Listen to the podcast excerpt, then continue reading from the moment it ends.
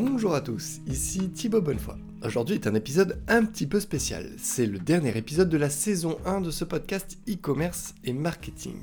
Ce qui change prochainement, le format. Nous passons à des épisodes beaucoup plus nombreux par semaine et beaucoup plus courts. Ce que l'on souhaite faire, c'est toujours vous donner des conseils qui peuvent être mis en pratique immédiatement pour tous les e-commerçants qui nous écoutent. Aujourd'hui, dans ce podcast un petit peu différent, pas de script, je décidé d'y aller un petit peu plus à l'impro et je vais vous parler de plusieurs livres qui m'ont marqué et qui m'ont aidé dans le développement de mon business ou dans le développement de ma concentration en développement personnel. On passe ça en revue tout de suite, c'est parti. Le premier livre de ce podcast s'appelle Principles. Principles, que je suis en train de lire actuellement. Euh, c'est un énorme bouquin en fait, il est très très gros, mais il nous apprend vraiment vraiment plein plein de choses. Il nous ramène dans la réalité du marché et de la vie. Et Principal, ça a été écrit par un gars qui a commencé, était tout seul dans sa boîte, maintenant ils sont plus de 1500, ils font euh, des investissements financiers. Et il a créé des règles, des règles de vie et des règles de travail qu'il euh, fait appliquer au sein de son entreprise, qui lui permettent de mieux gérer les situations délicates ou de mieux gérer les situations courantes de la journée. Et toutes ces règles qui nous rappellent, qui peuvent être finalement des principes de base de la vie, euh, ben, nous rappelle comment mieux gérer les situations qui nous tombent dessus tous les jours. Dans ce bouquin écrit par euh, Ray Dalio, vous allez apprendre à mettre en place une organisation, une grosse organisation. Ce qui veut dire que si jamais vous travaillez tout seul, ce livre ne va pas avoir un impact fondamental aujourd'hui sur vous. Car c'est surtout vous apprendre à mettre en place une équipe, à la gérer, à la structurer et à mieux comprendre comment avancer avec les défis qui nous attendent lorsque l'on gère de l'humain. Ce livre est donc à destination de personnes qui gèrent une équipe ou qui ont déjà plusieurs personnes au sein de leur entité. Si jamais vous êtes tout seul, euh, je vous invite à le lire un petit peu plus tard. Une chose tout de même intéressante pour ceux qui sont tout seuls, c'est le, le five step process euh, dont il parle, qui ressemble un petit peu euh, à du lean startup. C'est euh, fixez-vous un objectif, rencontrez vos problèmes, diagnostiquez vos problèmes, designez une solution et exécutez votre solution pour passer outre votre problème et recommencer. Fixez-vous un nouvel objectif, vous allez rencontrer de nouveaux problèmes, diagnostiquer ces problèmes designer une solution et exécuter votre solution pour pouvoir avancer. Et d'après Ray Dalio, c'est comme ça que l'on peut être en constante amélioration et évolution, que ce soit dans sa vie personnelle ou euh, dans la vie de son entreprise. Alors, les... le problème de ce livre, comme je l'ai déjà dit, c'est que c'est un très très gros livre et que certains points sont extrêmement détaillés. Euh, j'ai pu voir d'autres critiques de personnes qui disaient que c'était dommage parce qu'en fait, il ne parle pas du tout du côté vente de son entreprise. Parce que lorsque il parle dans son livre, c'est beaucoup sur la mise en place de la structure de son entreprise, mais il ne parle pas du tout de la vente. C'est-à-dire comment est-ce que lui euh, met en place sa vente, comment est-ce qu'il structure euh, son département sales. bon, ça, il n'en parle pas du tout. Il parle surtout de, tout ce qui va être principe lorsque l'on fait des investissements financiers. Euh, mais ces principes peuvent très très bien être mis en, place pour n'importe quel autre euh, type d'entreprise. Le deuxième livre euh, que je souhaite aborder dans ce podcast s'appelle Predictable Revenue de Aaron Ross. Je ne sais pas s'il existe ce livre en français. C'est euh, une personne qui a travaillé chez Salesforce et qui nous montre comment est-ce qu'il a pu mettre en place euh, une croissance aussi forte au sein de cette entreprise à travers une restructuration de l'entreprise via deux grosses visions. C'est euh, l'acquisition de leads d'une part et le closing via le sales d'autre part. Alors, Predictable Revenue fait partie de ces livres hyper motivants qui arrivent à finalement à nous aider à structurer notre pensée et nous aide à comprendre quelles sont les prochaines étapes que l'on peut mettre en place dans notre euh, entreprise. Le problème de ce livre, c'est que hum, c'est effectivement très très motivant et lorsqu'on le lit, on a l'impression que c'est très facile. Mais si jamais vous avez une startup ou un produit qui n'a pas encore trouvé son product market fit, essayez de mettre en place la stratégie qui est proposée dans ce livre me semble euh, être un petit peu comme si on mettait la charrue avant les bœufs. Il y a peut-être d'autres étapes à faire avant qui nous permettraient de, de mieux déterminer si cette stratégie est, efficace ou pas.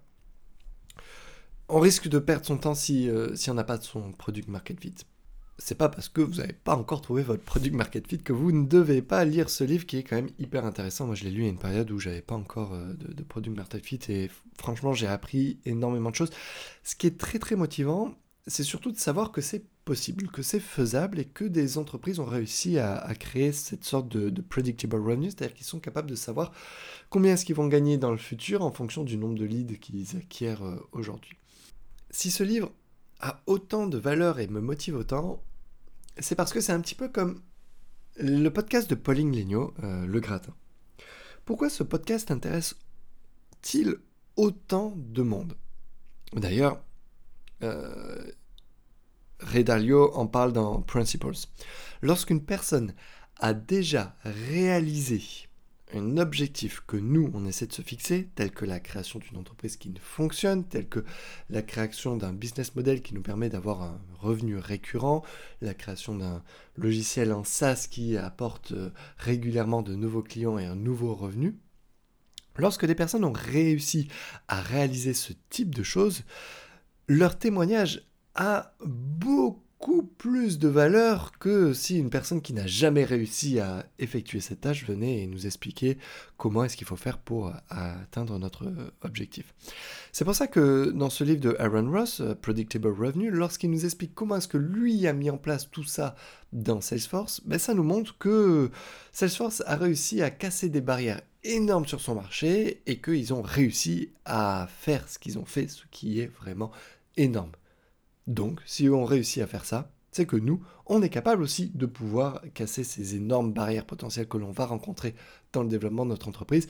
On est capable de faire vraiment tout ce que l'on souhaite mettre en place dans notre vie. Le troisième livre de cette série s'appelle How a Startup Can Achieve Explosive Customer Growth Traction par Gabriel Weinberg and, Weinberg and Justin Morris. Ce livre est parfait pour comprendre comment fonctionnent tous les business. Le... C'est-à-dire que le cash en fait ne rentre pas tout seul. Il faut faire connaître son offre. Et pour pouvoir faire connaître son offre, on a autour de nous à disposition différents canaux d'acquisition. Et Traction va reprendre pratiquement l'intégralité des canaux d'acquisition que l'on a en face de nous en les résumant en, en 15 ou 17, disons, catégories. Et il va mettre, euh, ce livre nous propose un, framework pour pouvoir tester chacun de ces canaux un par un ou plusieurs en même temps, avec une méthode bien définie, afin de nous permettre de décider quel est le canal qui va nous permettre d'amener le plus de clients à notre entreprise. Ce qui est vraiment intéressant là-dessus, c'est que lorsque certaines personnes créent leur entreprise, ils ont tendance à aller regarder ce que font les autres et à essayer d'exécuter la même chose. On se dit, tiens, j'ai un concurrent là-bas, il fait beaucoup de pub AdWords, ça doit fonctionner, je vais également faire ma pub AdWords. Sauf que, et pour l'avoir testé sur différentes entreprises, Essayer de refaire ce que font nos concurrents en pensant que ça marche, c'est une grosse erreur, car généralement ce sont des tests que font ces autres entreprises et ça ne marche pas forcément. On s'en rend compte assez rapidement lorsque nous on, teste derrière euh, ces mêmes stratégies. On dit mais pourquoi eux investissent, investissent, investissent-ils, investissent pourquoi investissent-ils autant d'argent dans ce canal d'acquisition alors que nous, lorsqu'on en investit, on n'y arrive pas, on voit que ça ne marche pas, et du coup, ben, on abandonne. Généralement, c'est parce que ces entreprises ont beaucoup plus de cash que nous et qu'elles se permettent de faire des tests un petit peu plus longs et des fois, pour pouvoir faire plaisir aux actionnaires, les dirigeants des autres entreprises se permettent de faire de l'investissement à perte, c'est-à-dire que le coût d'acquisition d'un client va être supérieur à la lifetime value de ce client, c'est-à-dire au, coût, au revenu que va nous rapporter ce client pendant toute sa durée euh, de vie au sein de notre entreprise, euh, afin d'acquérir du client et de montrer qu'ils ont de, la croissance. Bref, revenons à Traction. Traction, euh, j'en ai même fait une conférence euh, parce que je, trouvais ça hyper intéressant. Traction, entre les différents canaux d'acquisition euh, qui nous remettent en mémoire et leur framework pour tester ces canaux d'acquisition, c'est vraiment un, un livre qu'il faut lire, un livre qu'il faut regarder avec beaucoup d'attention lorsqu'on débute sa startup ou lorsque l'on cherche ces nouveaux canaux d'acquisition. Un must to read. Le problème de Traction, c'est que bah, trop de gens qui en fait lisent ce livre pensent que le framework qui est proposé est, beaucoup trop simple. Ils se disent bah non, mais c'est trop simple, c'est trop facile à mettre en place. Euh, je, vais tester beaucoup plus de choses en même temps et je suis persuadé que je suis en mesure de pouvoir mesurer tout en même temps. Et en fait, lorsque ces gens euh, qui pensent que c'est trop simple et qui cherchent à compliquer un petit peu les choses, euh, mettent en place euh, peut-être 3, 4, 5, 6 canaux d'acquisition en même temps en place, ben, ils, ils sont plus en mesure de s'organiser, d'être disciplinés pour pouvoir récupérer les données spécifiques du retour de chaque canal d'acquisition. Ce qui fait que bah, ils comprennent plus leurs données et derrière ils sont plus en mesure de comprendre quel est le, en fait, le canal qui rapporte vraiment d'argent. L'autre problème, c'est que si on n'a pas de, toujours ce product market fit, et qu'on teste en fait tous nos canaux, et eh bien on, va se rendre compte que potentiellement aucun canal ne fonctionne. Et là on va se dire bah Traction c'est de la merde, euh, finalement ça marche pas, c'est pas comme ça qu'il faut faire l'acquisition euh, de ses clients. Non, il faut bien faire attention, est-ce que déjà notre produit correspond à une demande du marché et est-ce que les gens se jettent dessus pour pouvoir l'acheter, oui ou non?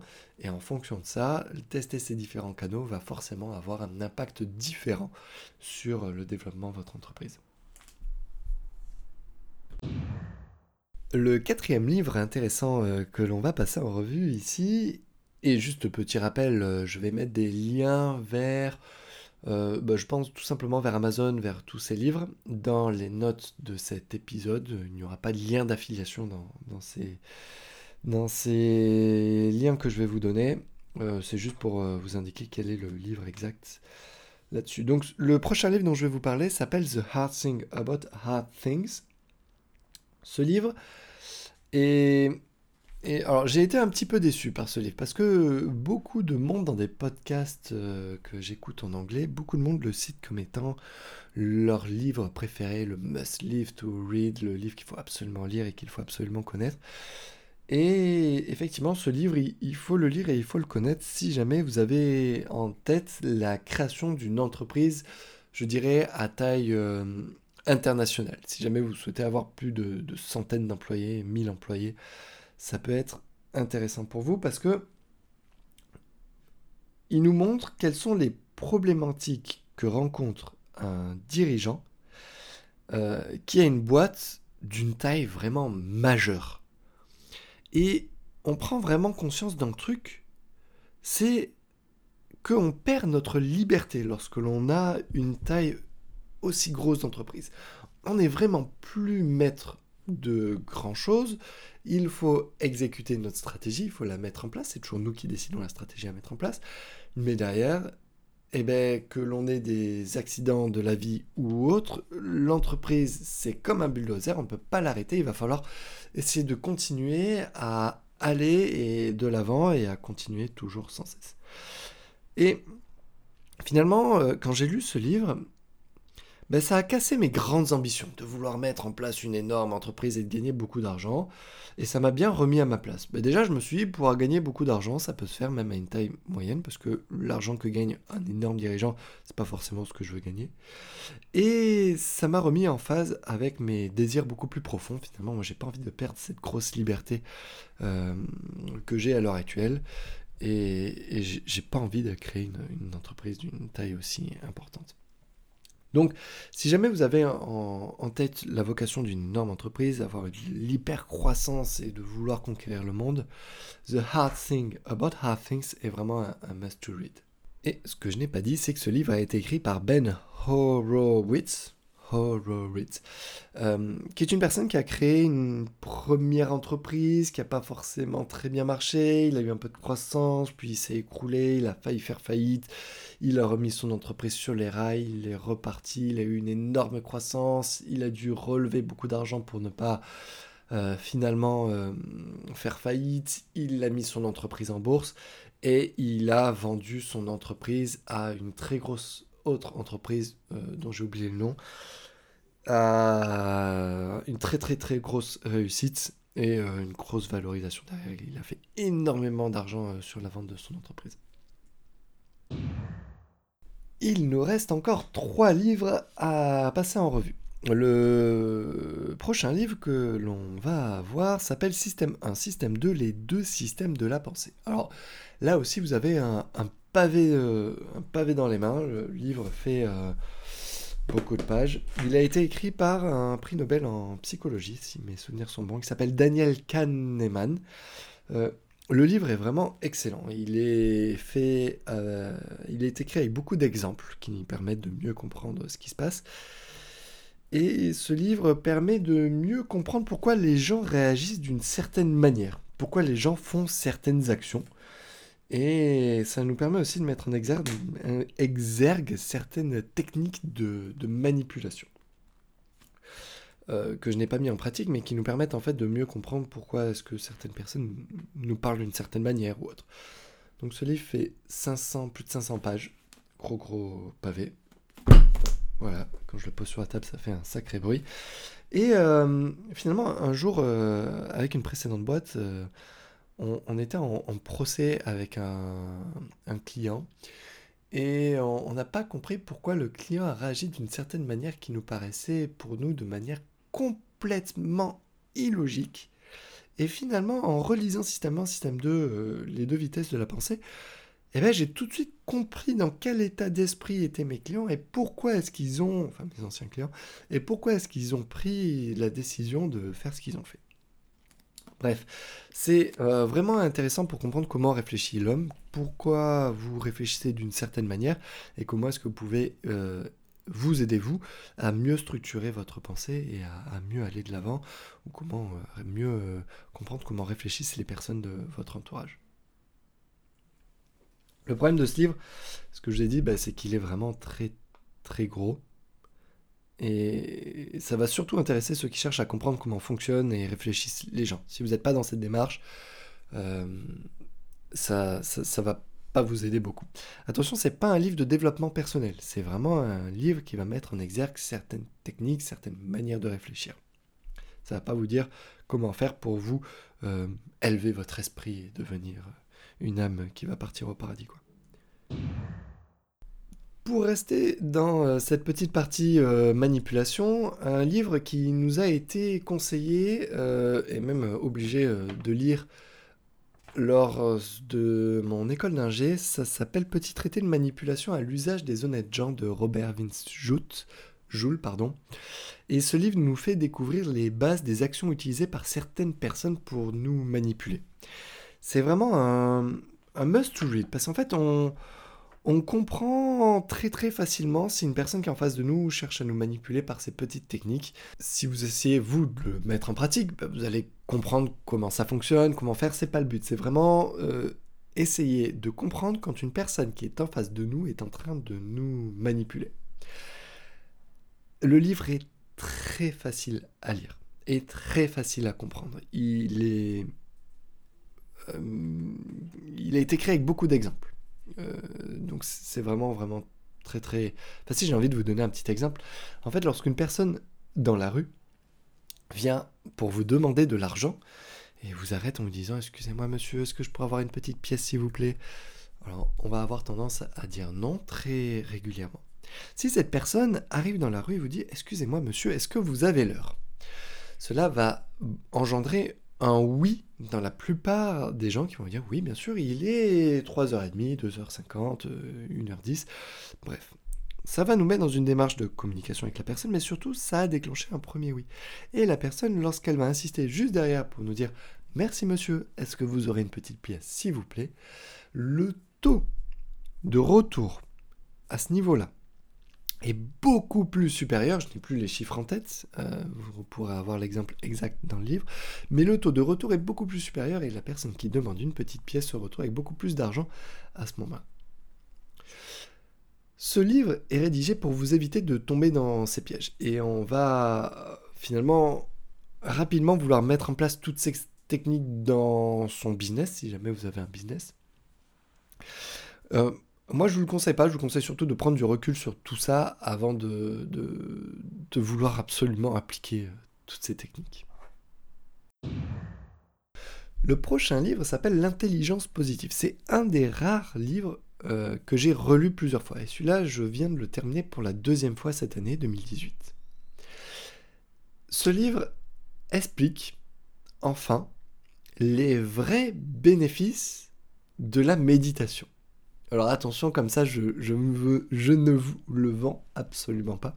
J'en suis conscient. En fait, ce livre ne parle pas à un seul moment de, méditation. Ça propose simplement, au début, un test pour mieux se connaître et connaître les autres. Et le test a remonté des éléments très intéressants et très pertinents qui m'ont vraiment aidé.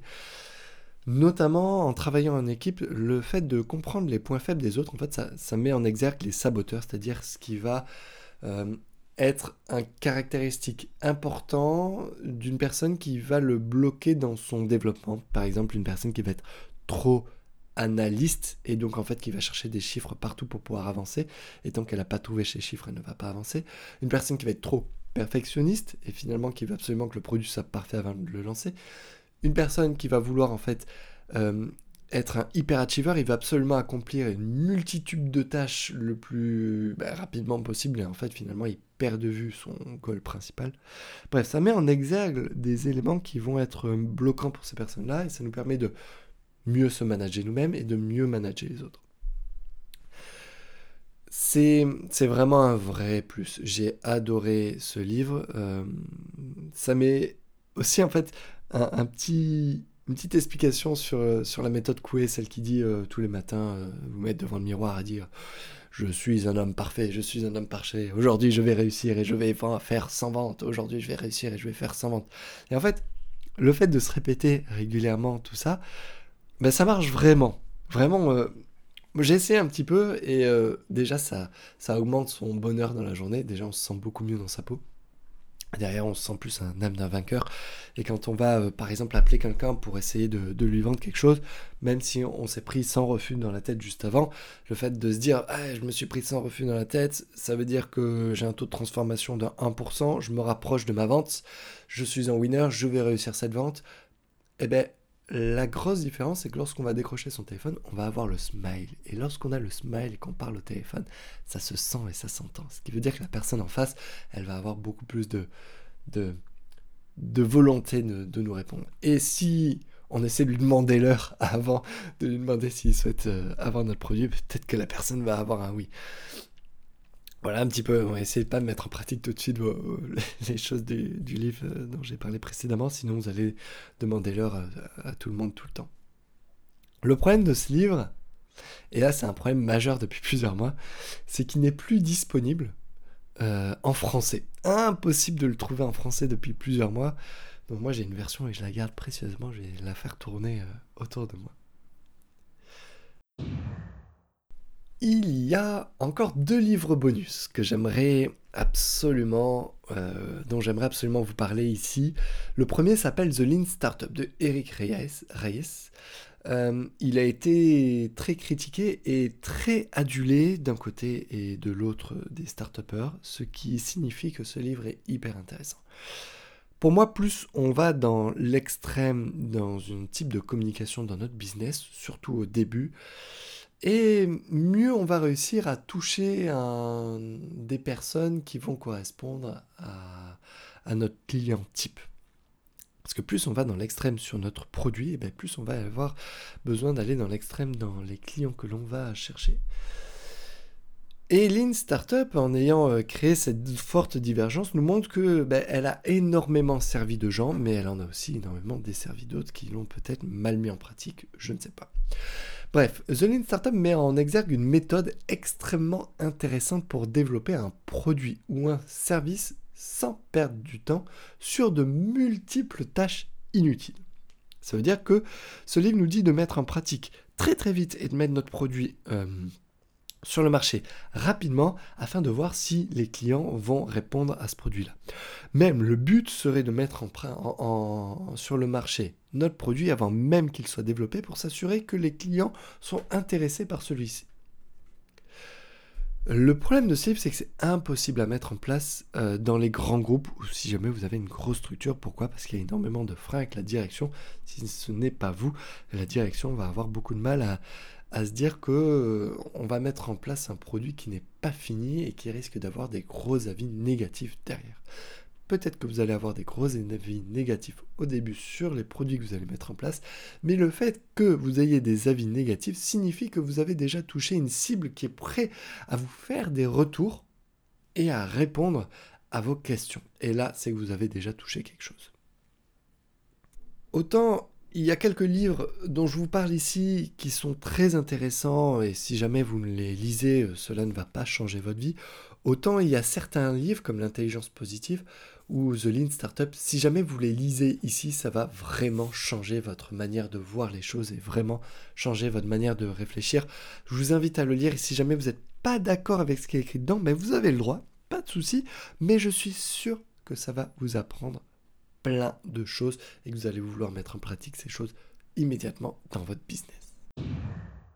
Le dernier livre dont on va parler ici, euh, c'est pour moi un livre très très intéressant. C'est peut-être le moins pertinent là-dessus. Mais j'avais vu une conférence de ce Bertrand Barré et j'avais énormément aimé sa conférence. Ce livre s'appelle All You Need Is Love, donc de Bertrand Barré. Ce Bertrand Barré a créé une société qui permet aux entreprises euh, d'innover, de créer des nouveaux produits, même sur des marchés saturés. Comment créer euh, une nouvelle brosse à dents dans ce marché où la brosse à dents est vraiment un marché hyper saturé? Comment créer des nouvelles pinces à linge, euh, des nouveaux cintres, comment créer un nouveau aspirateur? Bref, vraiment prendre un marché et essayer de le comprendre. Et il donne des méthodes pour mieux comprendre ce que va vraiment attendre le client. Il donne des conseils pour réfléchir différemment et voir le marché sous un nouvel œil. Bon, même si celui-ci est saturé. Ce qui est finalement voir un marché sous un nouvel œil lorsque le marché est saturé, pour moi est très différent de voir un marché sous un nouvel œil lorsque le marché est en plein développement. Ce livre est très facile à lire et il nous aide à sortir des sentiers battus et des réflexions que l'on a l'habitude d'avoir. Le problème, c'est que pour moi, c'est un livre qui a un petit peu trop d'autocongratulation et qui met un petit peu trop en avant euh, l'entreprise de Bertrand Barré. Mais grosso modo, euh, c'est grâce à eux que Baboula a pu mettre euh, une nouvelle chaussure qui a été utilisée par le vainqueur de Roland Garros Nadal, si mes souvenirs sont bons. Bref, comment comment en fait ils ont réussi à créer ces nouvelles chaussures qui étaient à la base par Baboula qui ne crée pas de chaussures. C'était un bien un équipementier sportif qui faisait des raquettes mais qui n'avait encore jamais créé de chaussures et comment est-ce qu'ils ont réussi à, faire en sorte que ces chaussures bah, puissent être utilisées par des grands sportifs et puissent avoir un, un vrai écho auprès du public, que ce soit auprès des professionnels et aussi auprès des particuliers et leur manière de réfléchir pour pouvoir arriver jusqu'à euh, ces grandes réussites qu'ils ont eues me paraît très intéressant et important dans la manière de structurer derrière sa pensée. Ça y est, ce dernier épisode de la saison 1 est maintenant terminé aidez-moi à mieux comprendre ce qui vous intéresse, ce qui vous a touché, ce qui vous a aidé et ce que vous avez trouvé complètement inutile dans cette première saison. Autant ce dernier épisode vous a vraiment touché, autant ce dernier épisode vous a vraiment pas du tout touché, et donc euh, ben, probablement vous ne l'avez pas écouté jusqu'au bout et vous n'êtes pas en train de m'écouter maintenant. Bref, faites-moi des retours sur mon Twitter autrice, O-T-H-R-Y-S, ça m'aidera beaucoup.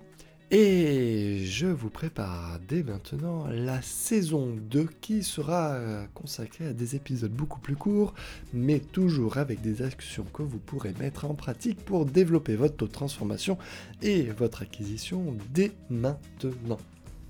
J'ai vraiment hâte de vous faire écouter cette saison 2 rapidement et de que vous puissiez me donner tous vos retours. Pourquoi la création d'une saison 2 Parce que tout simplement, je suis très data-driven. Et ce que je vois à l'heure actuelle, c'est que la croissance du nombre d'écoutes de ce podcast est faible.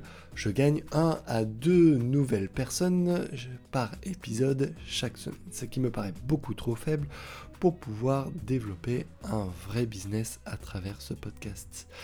Je vous invite vous aussi à être data-driven et on en parlera la semaine prochaine probablement. A très bientôt dans ce podcast e-commerce et marketing.